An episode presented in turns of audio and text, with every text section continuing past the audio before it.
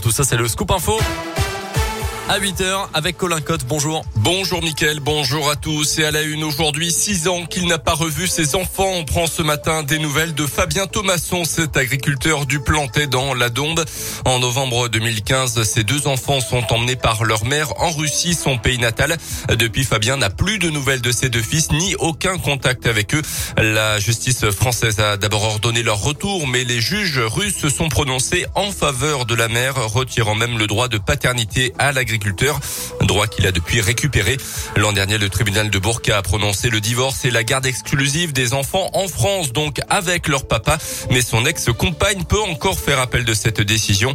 Un bras de fer juridique entre les deux pays et une attente interminable pour l'agriculteur indinois atteint de surdité. Euh, Stéphanie Thomasson est la sœur de Fabien. Fabien est anxieux parce qu'il n'a toujours aucune nouvelle de ses enfants. Anxieux comme tout parent, je pense actuellement euh, dû à la crise sanitaire parce qu'il bah, il sait pas du tout si ses enfants sont en bonne santé euh, là-bas. Aujourd'hui, euh, le plus grand a quand même 10 ans et le deuxième a 8 ans. Au moment du départ, ils avaient 3 ans et 1 an respectivement. Il n'a jamais baissé les bras, mais c'était dur, c'était long.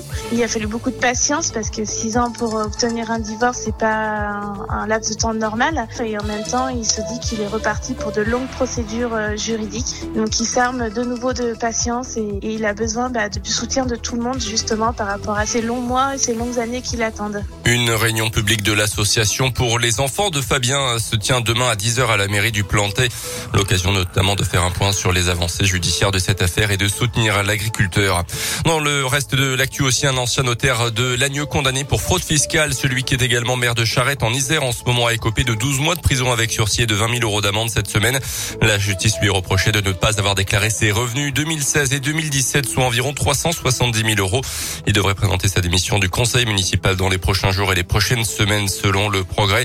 Euh, il devra aussi régler les sommes dues au trésor public et aura interdiction d'exercer une profession libérale tout en étant déclaré inéligible pour une durée de 5 ans. À retenir également cette saisie record de cigarettes de contrebande dans la région. 29 tonnes récupérées dans la nuit de mardi à mercredi dans la Drôme. La marchandise a été découverte dans la remorque d'un poids lourd intercepté par les douaniers sur l'autoroute A7. Deux suspects ont été mis en examen, euh, puis écroués en détention provisoire selon le parquet de Lyon. Dans le reste de l'actu également, Emmanuel Macron, toujours pas officiellement candidat, a obtenu quand même les 500 parrainages nécessaires pour se présenter à la présidentielle.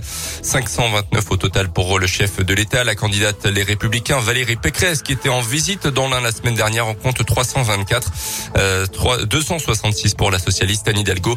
À l'extrême droite, Marine Le Pen n'en a recueilli que 35 pour le moment. Éric Zemmour, 58. Les personnels de l'Assemblée nationale en grève mardi prochain, les syndicats dénoncent une casse